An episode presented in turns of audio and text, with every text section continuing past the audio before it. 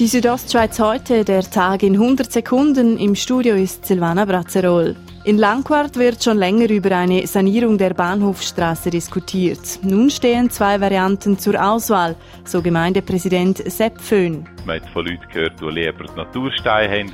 Dann ist auf der anderen Seite natürlich die günstigere Variante mit der äh, Schwarzasphalt auch eine Diskussion gewesen. Während die Gemeinde lieber die Naturstein-Variante umsetzen würde, möchte die Langquarter FDP eine Asphaltsanierung.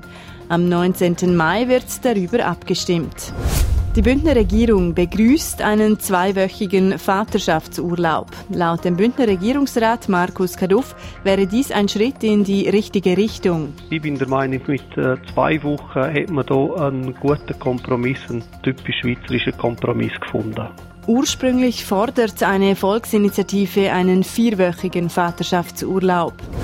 Im Hotel 7132 in Pfalz steht der fünfte Direktionswechsel innerhalb von sieben Jahren an. Für einen Hotelbetrieb sei das nicht besonders förderlich, sagt der Leiter von Hotellerie Suisse, Andreas Züllig. Es ist natürlich schon wichtig, wenn ein Gastgeber äh, äh, um ist und, und jahrelang eine gewisse Konstanz da ist, dann, dann hilft das natürlich selbstverständlich am, am Betrieb.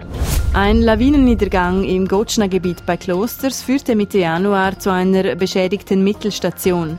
Um vorzubeugen, wolle man nun Maßnahmen treffen, sagt der Rettungschef der Davoser Bergbahnen AG Fali Meyer. Das heisst, mit Fernsprenganlagen dort planen, dass man zu jeder Tag- und Nachtzeit kann Lawinen auslösen kann.